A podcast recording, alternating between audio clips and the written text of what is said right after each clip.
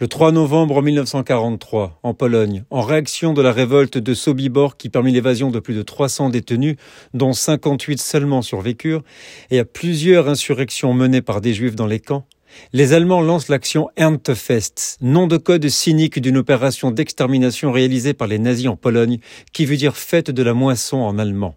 Souvenez-vous, les nazis durent affronter la résistance armée des ghettos de Varsovie et de Bialystok. Peu de temps après, des prisonniers juifs se rebellèrent également au camp de la mort de Treblinka. Craignant d'autres insurrections, le chef SS Heinrich Himmler ordonna l'exécution des 45 000 juifs encore détenus et forcés à travailler dans le district de Lublin.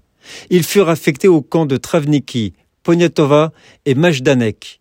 Une fois fait, l'Erntefest pouvait commencer. À l'aube du 3 novembre 1943, les SS encerclèrent ces camps de travail et ils sortirent les Juifs en groupe pour les abattre dans les fosses.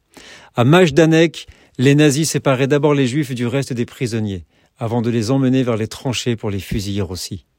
Dans les autres camps de travaux forcés de la région de Lublin, on transféra les Juifs de Majdanek pour leur faire subir le même sort. Là et à Travniki, des haut-parleurs diffusaient de la musique pour étouffer le bruit des balles et couvrir les cris des victimes. L'opération fut achevée en une journée, tandis qu'à Poniatova, les exécutions durèrent 48 heures jusqu'au 4 novembre au soir.